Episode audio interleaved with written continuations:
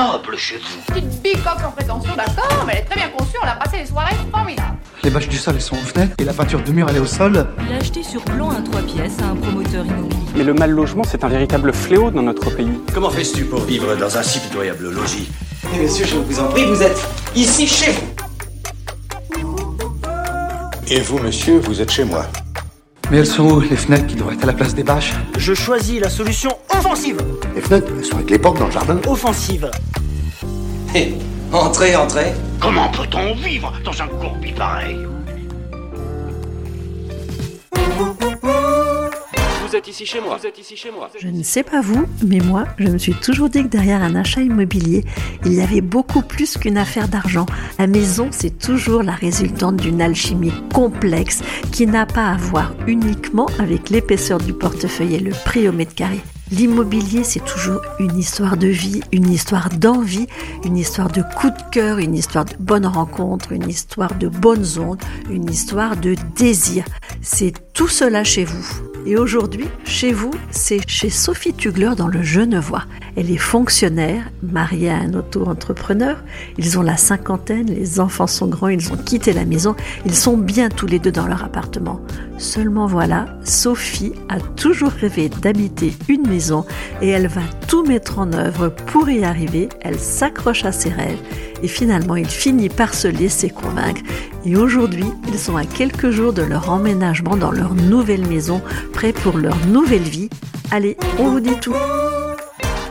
Sophie, qu'est-ce que vous vous dites quand vous décidez de changer de maison? Ben nous, on est déjà propriétaires de notre appartement. On a fini de payer dans une petite résidence sympa avec piscine. euh, Bref, tout va bien. On n'a plus d'enfants à charge. On a un petit peu plus de 50 ans, quoi. Mon mari est auto-entrepreneur. Moi, je suis fonctionnaire. Et donc, mon mari a besoin quand même de pas mal de place pour stocker son matériel professionnel. hein. Donc, cet appartement, ben, il nous convenait bien. Et puis, euh, dans un petit coin de ma tête, je me suis dit, tiens, je vais me renseigner pour avoir euh, la possibilité de m'acheter une maison. Vous préparez votre projet seul, votre mari, lui, veut pas du tout entendre parler d'un déménagement dans une maison. Dès que je commence à lui parler, c'est non, non, moi je suis bien en appartement, je ferme la porte, euh, je peux partir en, en voyage, en week-end. Non, non, je peux pas de maison. Ah, puis moi, ça me, moi, ça me travaillait quand même. hein. Moi, ça, ça fait partie d'un de mes rêves quand même que j'avais vraiment envie de réaliser. Donc c'est pour ça que j'avais quelques critères. Et puis donc la petite maison, les- la possibilité d'extension pour création, pour la création de garage, des petits travaux de rénovation, etc. Dans un périmètre quand même de 4-5 communes. Hein. Et puis bien sûr, on avait besoin de vendre notre appartement pour euh, l'apport. Donc vous listez vos critères, votre mari, comment il réagit? Il me laisse faire. Il me laisse faire en peut-être en espérant que je me, ben, je me casse le nez et que je trouve rien quoi. Et moi j'ai, ben, j'ai continué. Oui. J'ai continué, donc j'ai passé beaucoup de temps hein, sur Internet. Et puis ben, j'ai j'ai pris contact avec un agent immobilier local donc pour lui faire part de ma recherche. Et à peu près euh, dix jours plus tard, je reçois un appel télé- téléphonique de l'agent immobilier qui me dit euh, j'ai un bien qui pourrait vous intéresser avec vos critères et des travaux à réaliser. J'y croyais pas. Et cet agent immobilier, c'est Ludovic Jean de l'agence Les Clés du Genevois. Quand, j'ai- quand, quand j'ai découvert ce bien-là, en fait, quand je l'appelle, je lui, je lui dis pas j'ai un bien à vous montrer, je lui dis j'ai trouvé. Donc j'étais assez sûr de mon, de mon coup et pour tous les deux, malgré la réticence de monsieur. Donc euh, effectivement, il fallait vendre le bien. On a négocié euh, à l'achat un petit temps supplémentaire par rapport au, au délai classique de trois mois pour pouvoir permettre de passer la vente euh, du bien qui nous servirait à financer et de monter le, le financement pour le reste. Mais là-dessus sont arrivées d'autres problématiques, euh, la complexité des, des dossiers bancaires euh, aujourd'hui, où finalement ben, le temps qu'on avait prévu de marge n'a pas suffi.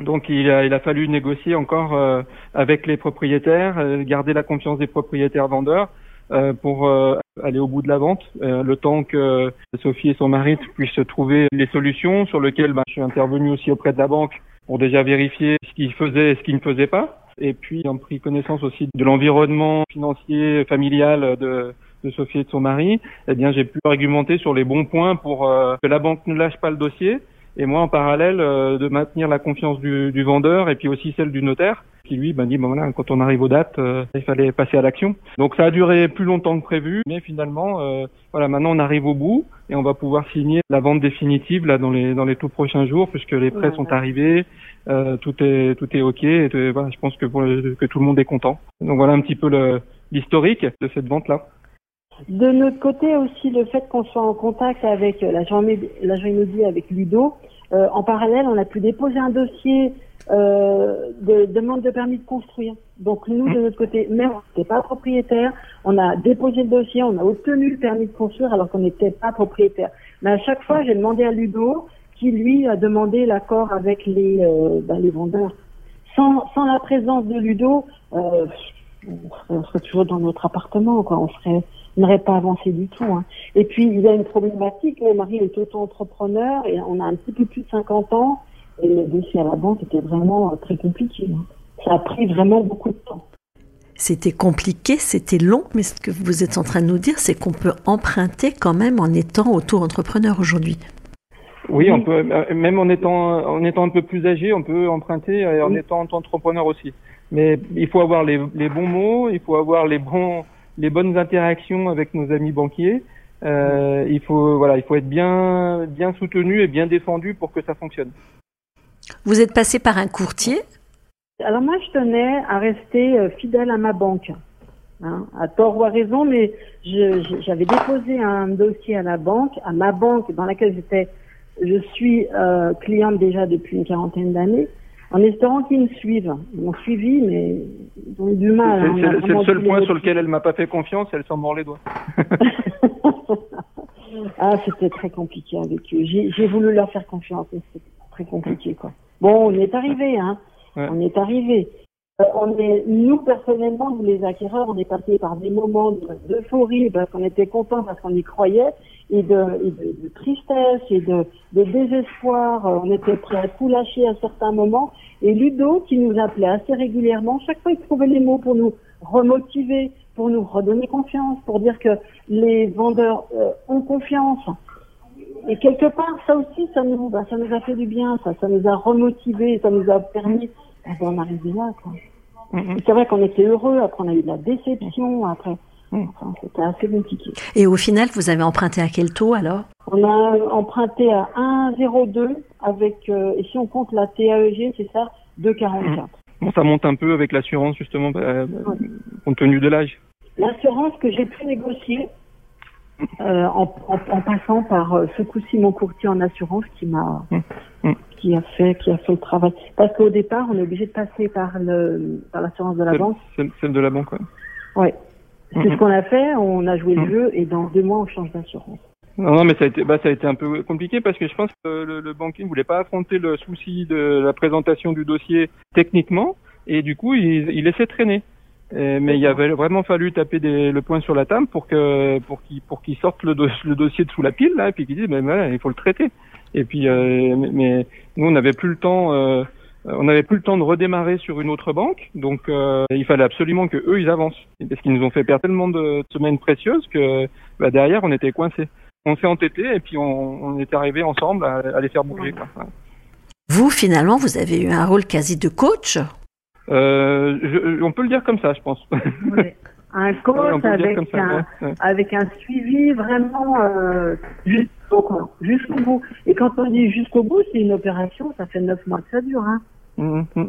Donc, il y en a bon, moi j'y croyais. Euh, ouais, Oui, bah. J'y croyais, j'avais confiance euh, aussi. Je, je connais, j'avais, je connais, je connaissais le l'environnement patrimonial euh, de mes clients, donc euh, ça m'embêtait de passer à côté à cause d'incohérences ou d'incompétences euh, qui n'étaient pas de notre fait. Quoi. Donc c'était la faute au banquier. Souvent on dit aussi que parfois c'est la faute au notaire. Ça s'est bien passé au niveau de la, de la promesse avec vous? Ben oui, parce que lui de toute façon il attend. Donc euh, oui, là, de ce côté-là il n'y a pas de souci. C'était vraiment une histoire de montage bancaire pour nous là qui a été compliqué et ça nous donne raison puisque finalement ils le sortent. Donc c'est que c'était pas si compliqué que ça et que c'était pas impossible.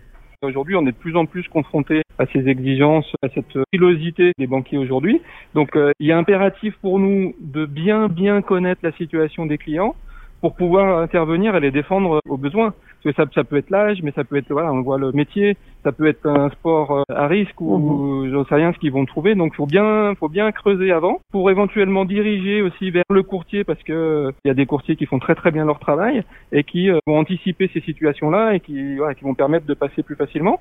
Euh, ou alors d'aller euh, sur des banques auxquelles on peut présenter le dossier, on peut défendre le dossier au préalable pour qu'ils voient bien les caractéristiques et puis les choses fortes du, du- du dossier qui peuvent prendre le pas sur les points qui pour eux seraient plus bloquants quoi. Et pour ça il faut connaître le dossier. Mhm.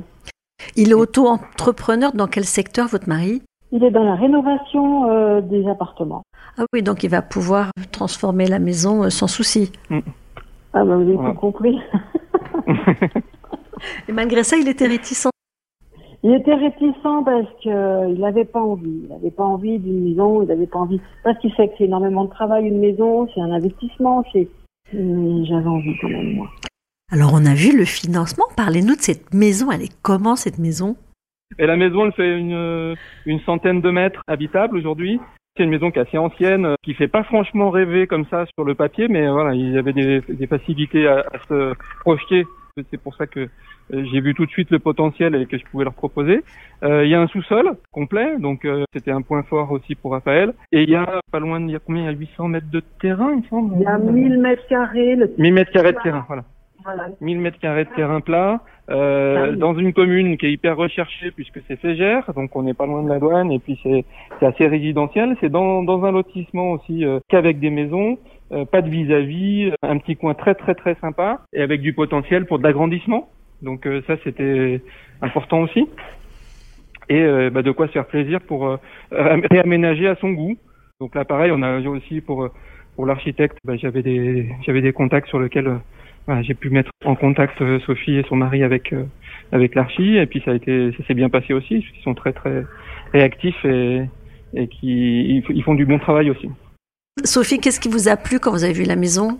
Elle a une âme, cette maison, et puis euh, je me disais, c'est une petite maison sur un terrain plat, proche de toutes les commodités, calme, et je, je me suis assez vite projetée dedans. Elle valait combien cette maison? Alors c'est c'est 410 000, c'est ça Ludo, ou c'était Ouais. 420, t'as négocié 10 000 C'était 420, on a négocié 10, on est à 410 ouais.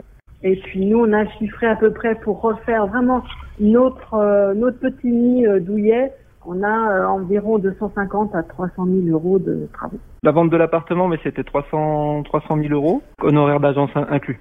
Et comment est-ce que vos enfants ont réagi quand vous leur avez annoncé tout ça? Ils l'ont bien pris tout en m'interrogeant quand même, tout en me demandant mais pourquoi vous partez dans une maison à votre âge? En fait, mon fils, il vient de construire une maison, mais lui, il a des, des enfants qui sont jeunes, 5 et 8 ans. Vous voyez, il est en couple et tout, comme si c'était effectivement euh, aux jeunes de, de se lancer dans la, dans la construction, dans la dans l'achat d'une maison. Maintenant, c'est bon, ils comprennent. Hein. Mais au début, ils nous disent mais qu'est-ce que vous allez euh, vous acheter une maison quoi? Bah, On n'est peut-être pas les seuls, Ludo.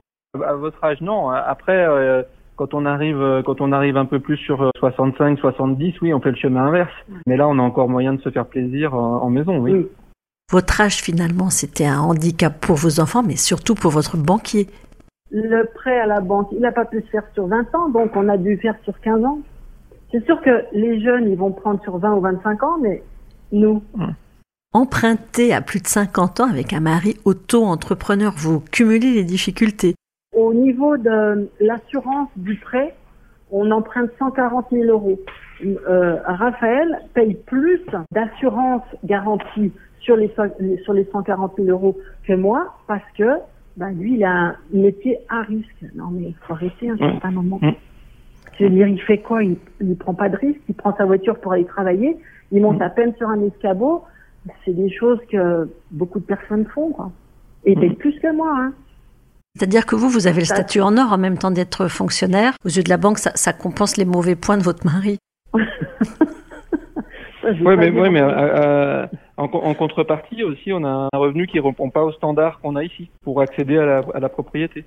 Un revenu qui est, qui est inférieur et qui répond pas au standard. Donc derrière, il faut amener des arguments euh, autres que les revenus et, et passer au-delà du statut de monsieur. Quoi. Normalement, c'est vos courtiers de faire ça. Ça fait aussi partie de votre casquette d'agent immobilier? Ben, comme, euh, comme Sophie a pas voulu m'écouter et aller vers le courtier, on a dû euh, défendre auprès de leur banque. Quand- Donc vous êtes agent immobilier polyvalent. Surtout, j'aime bien, j'aime bien quand ça va au bout. Oui. c'est un peu un, c'est un peu un confident. Je veux dire, on va lui dire aussi des choses qui nous sont très personnelles. On doit lui raconter un petit peu notre vie, notre situation. Qu'on lui, faut lui fasse part des difficultés que l'on rencontre. Faut que, voilà, il faut vraiment qu'il y ait une communication aussi qui s'installe entre euh, l'acquéreur et euh, l'agent immobilier pour qu'on avance ensemble. Et effectivement, le fait que, que moi je vous appelle régulièrement et puis Oui. qu'à chaque fois euh, bah, tu me donnes des informations qui soient euh, qui soient le enfin qui soient ré- la réalité et qui soient logiques, Mhm. tu cherches pas à noyer le poisson ou quoi que ce soit. bah, euh, moi, euh, bien sûr, ça conforte ma confiance déjà, sachant que que pour moi ça doit fonctionner. Ça m'a aussi motivé à garder le dossier parce que Oui. d'autres auraient peut-être euh, dit bon bah écoutez c'est trop compliqué, on va passer à un autre mais on avait déjà euh, on avait déjà utilisé du temps. Encore une fois, ça faisait repartir à zéro. Alors il y a un moment où ça aurait pu fonctionner, et puis il y a, un- il y a un moment où autant aller au bout de quelque chose qu'on a déjà bien travaillé. C'est ça. Bon alors, c'est quoi la leçon de l'histoire euh, pour vous euh? C'est une belle euh, rencontre. On avait déjà eu des échanges avant euh, sur d'autres d'autres biens, Euh, mais voilà, on- du coup ça crée un- ça crée un, un- ça crée un lien où on s'est suivi déjà pendant neuf mois. Ça s'appelait euh, parfois plusieurs fois par semaine. Euh, Effectivement, on rentre un petit peu dans les petits, dans les pas dans les petits secrets, mais dans la, dans la, dans la plus plus dans l'intime euh, et, et, et des émotions aussi là. Euh, Oui. Donc pour ça c'est voilà pour ça c'est bien. Et puis moi j'ai la satisfaction d'arriver au bout. Euh, voilà, les, les vendeurs. euh, les vendeurs, c'est une amie, euh, c'est une amie d'enfance où j'étais à l'école avec elle, euh, voilà. Donc euh, c'est une histoire de confiance aussi. euh, euh, donc moi je suis assez satisfait d'aller d'aller au bout et puis que tout le monde soit content, voilà. Alors, le maître mot, euh, pour moi, c'est la confiance. C'est la confiance que, ben, que nous, on a eu aussi euh, en agent immobilier, que lui, il nous a retransmis, qu'il a su aussi, euh, il a su donner aussi aux acquéreurs, parce que des fois, c'était, c'était un peu borderline. Hein. Ils auraient très bien pu dire non stop. Maintenant, ils font plus rien. J'ai quand même pu déposer un permis de construire, alors j'étais pas propriétaire. Ça aussi, c'est pas évident. Euh, Ludo nous a aidé à réaliser notre rêve. Même à 50 ans, on a des rêves. Il nous a aidés. Il fait partie intégrante de notre acquisition et, euh, et on s'en souviendra. Ça, on a tellement galéré qu'on s'en souviendra toujours. Bravo à Ludo. D'avoir été tenace aussi. Je suis touché. Euh, Lorsqu'on regarde la, la commission que tu vas obtenir sur ce dossier-là, c'est largement, enfin, je veux dire, c'est pas grassement payé. Avec au, au, au prorata de ton investissement. Eh ben, tu vois, c'est la première fois qu'on me, qu'on qu'on me le dit et qu'on s'en rend compte.